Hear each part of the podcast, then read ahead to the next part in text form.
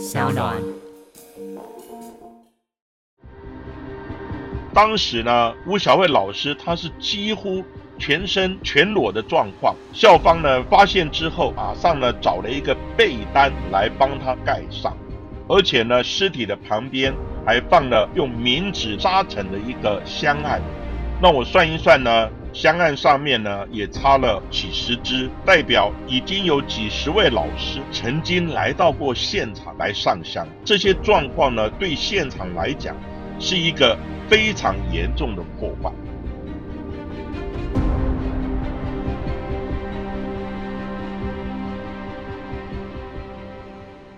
大家好，我是干哥，欢迎大家收听干哥真实社会事件簿。许多案子行凶者也许一时逍遥法外，但做过的事会刻在心中，永远不会忘记。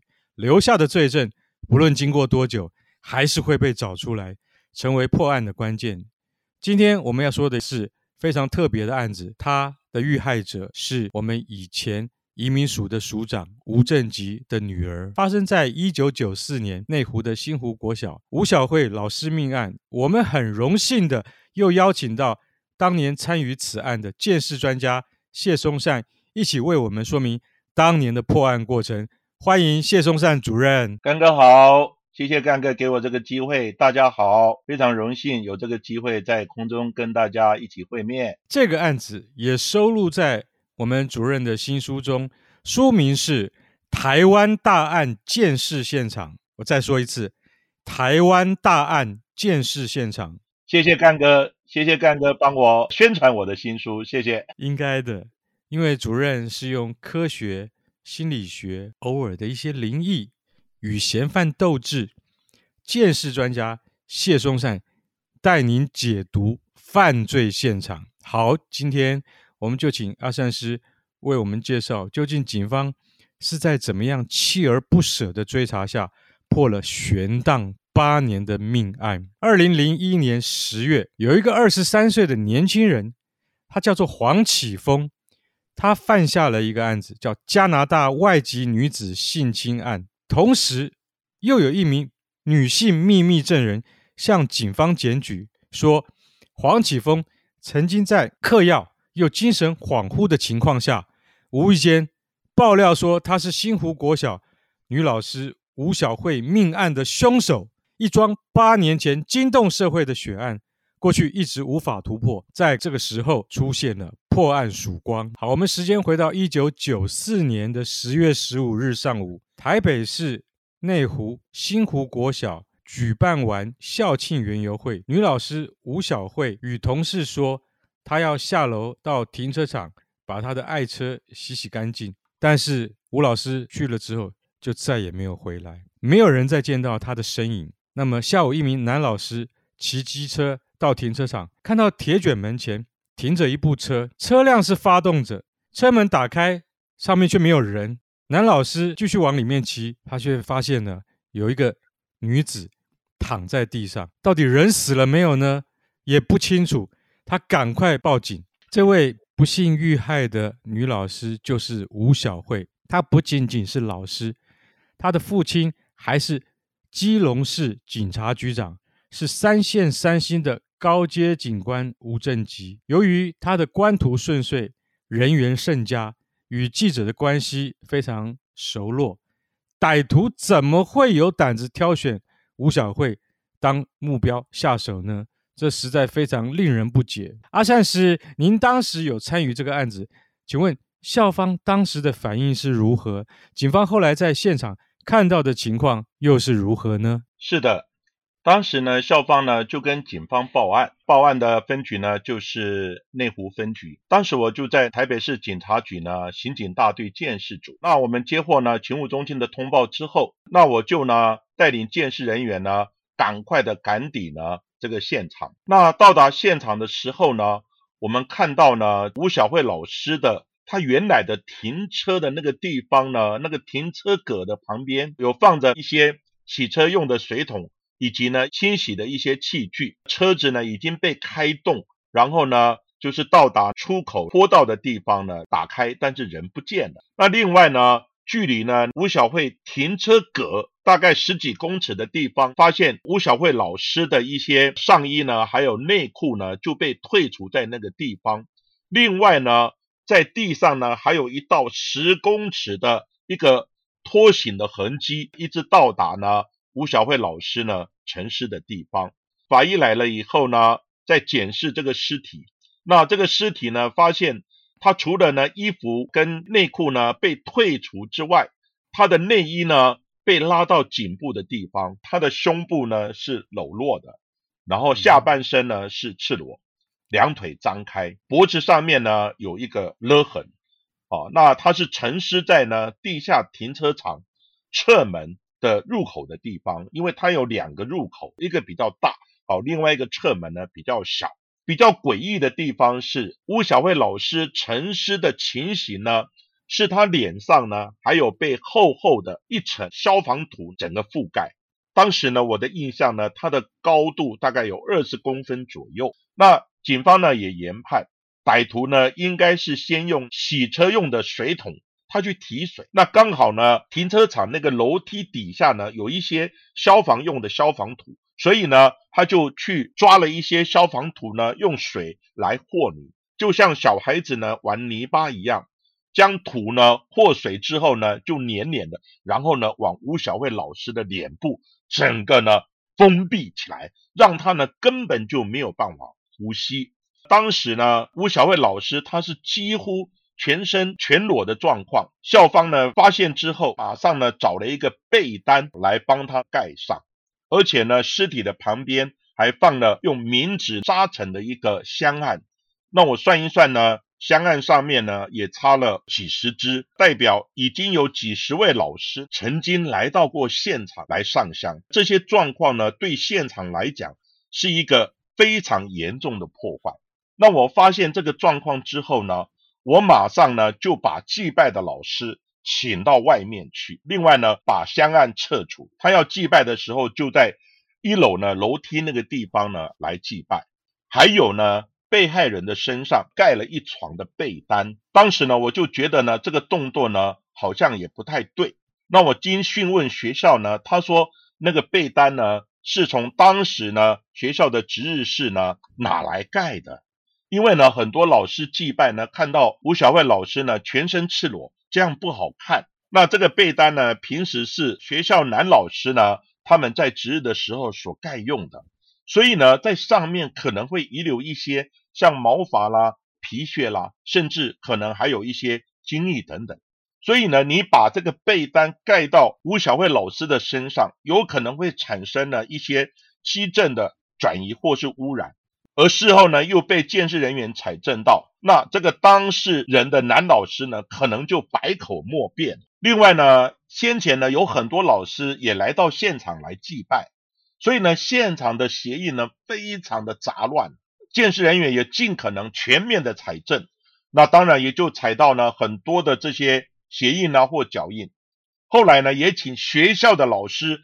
提供呢，他们所穿的这个鞋子的鞋印。那我们经过比对学校老师的鞋印之后呢，也排除呢学校老师呢涉案的可能性。后来我们发现呢，在吴小卫老师沉尸的旁边呢，有一个货的消防土的这个泥巴呢，上面有一指清晰的鞋印。这个鞋印呢，经过采证之后，在比对呢，发现是派出所的员警他所留下来的。而且呢，也在吴小慧老师的身上呢，没有找到呢其他呢这个比较有效的证据，让警方呢侦办这个案子呢触礁呢毫无头绪。此外呢，吴小慧老师的车因为呢停在停车场那个车道要出去的地方呢发动着，然后车门是敞开的，所以呢警方呢就针对车辆呢进行采证，结果就在轿车的车窗上面。有采到一些指纹，还有面纸盒，以及也采取吴老师下体的一些分泌物。经过比对呢，以及排除学校老师的指纹之后，最后呢，只剩下面纸盒上面呢，大概还有两到三枚的指纹，以及呢，在左后车窗上面也踩到的一枚掌纹呢，但是呢，并没有比对出来这个指纹跟掌纹呢，它的范围比较小。好像不是呢大人的指掌纹。当时警方呢就认为这个有可能是吴小慧老师呢曾经载过他的学生啊或其他小朋友所留下的，而且呢当时呢指纹档案呢并没有建立未成年小朋友的指纹档案，所以呢根本就无从比对。另外呢法医呢在吴小慧老师的下体呢以及大腿的内侧有采到呢一些分泌物。那这个分泌物呢，经过鉴识分析的结果呢，发现不是男性的精液，而是唾液。那当时我们就觉得很奇怪，如果要强奸的话，为何留下的不是精液，而是唾液呢？让我们很多办案的人员呢都想不通。因为当时的 DNA 鉴定技术呢没有那么进步，经过鉴定分析呢，就一直没有得到呢突破的一个进展。是我们听阿善师帮我们分析了这个案子的发生的过程，因为案情毫无进展，一拖就是八年。然而，刚刚提到犯下加拿大外籍女子性侵案的黄启峰，他服兵役的时候有在役男指纹库留下档案。黄启峰二十三岁了，他的指纹和八年前在吴小慧命案现场留下的小指纹相符。且他就住在命案国小附近，也有地缘关系。于是刑事局锁定他，展开侦查。经过一段时间的监听以及追查其性侵外国女子的犯案模式后，将他传唤到案。警方锁定黄启峰为主嫌之后，根据现场状况判断出。除了黄启峰之外，应该另有共犯。当时负责此案的刑事局侦三队一组副组长肖瑞豪说：“当时的证据比较薄弱，虽然有指纹，但是离尸体太远，还不足以让黄启峰认罪。因此，设定战术与黄启峰周旋。警方前往逮捕黄启峰时，第一时间并未回到办公室，而是先载他。”回到学校绕了几圈，警方告诉他，现在要处理的就是八年前发生在这个学校的案子。黄启峰在听到警察这样讲的时候，脸上那个忧愁的表情是完全掩盖不住的。警察非常非常的聪明，一看就知道说，这个作奸犯科的人，他只要是做了什么伤天害理的事情。他在表情上非常难逃得掉，于是警方继续告诉黄启峰：“你国小的生活是怎么样？你国中的生活是怎么样？”借此让他有心理压力，让他知道警察连你国小国中的生活都知道，都很清楚。当然，连他的犯案过程也会了若指掌喽。最后，专案小组的策略是跟他说：“尽管你守口如瓶，但你确信你的朋友没有告诉我们吗？”也就是说，你的共犯没有告诉我吗？所以黄启峰他的心防终于逐一的崩溃，并且招出了他真的有一个共犯，是当年，也就是八年前，当时只有十一岁的小泉。当年这两个人都没有成年。那么吴小慧老师的案子是警方在比对八年前所留下的基证才发现的。请问警方对于未破的冷案通常会如何处理呢？当年刑事局鉴识指纹专家林铁比做了哪些努力，从指掌纹中找到线索呢？阿善师，是的，以前的现场指纹比对呢，都是靠人工的，所以呢非常耗时费事，而且呢也绩效不彰。那后来呢有建置这个指纹电脑的比对系统呢，所以呢用电脑比对呢又快又准，成效呢也不错。但是呢很重要的就是指纹电脑的资料库里面呢。必须要有嫌犯的指纹呢，才能比对出来。那以前呢，这个指纹电脑的资料库里面的指纹档案呢，大多呢是前科犯以及呢一男的指纹资料才会输入建档。后来呢，一男指纹因为牵扯到呢个人呢权益的问题呢，而不能再建档，只剩下呢前科犯的指纹才能建档。那像本案呢，两位嫌犯呢。他未成年，也没有前科，所以呢，当时呢，这个指纹当然是比不到喽。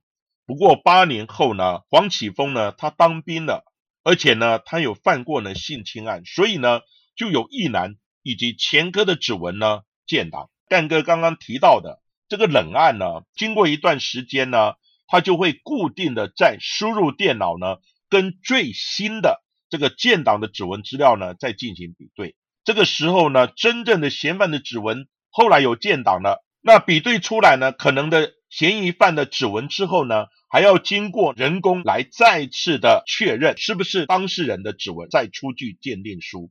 由于呢，当时只在吴小卫老师车上的面纸盒上呢，有采集到两枚残缺的指纹，以及车窗上面的一枚掌纹。最后呢，也是靠刑事警察局呢一个比对的专家叫林铁笔，运用了一个描绘的技术，重新呢把现场的指纹描绘一遍，再输入电脑比对。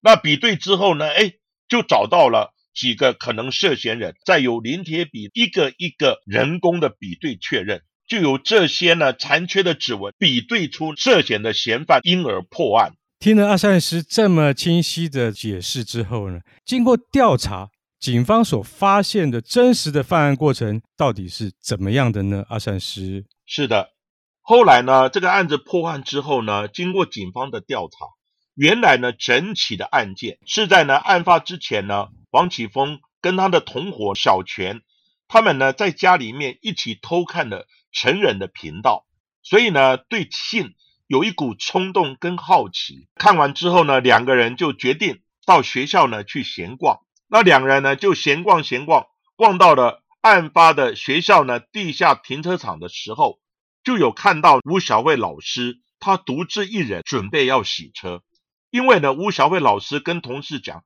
啊，我到地下停车场去洗车，所以呢，这两个人呢，发现吴老师之后，变成后方呢抱住他，而且呢，开始呢上下其手乱摸。那吴老师呢受到惊吓之后，他就呢挣扎反抗。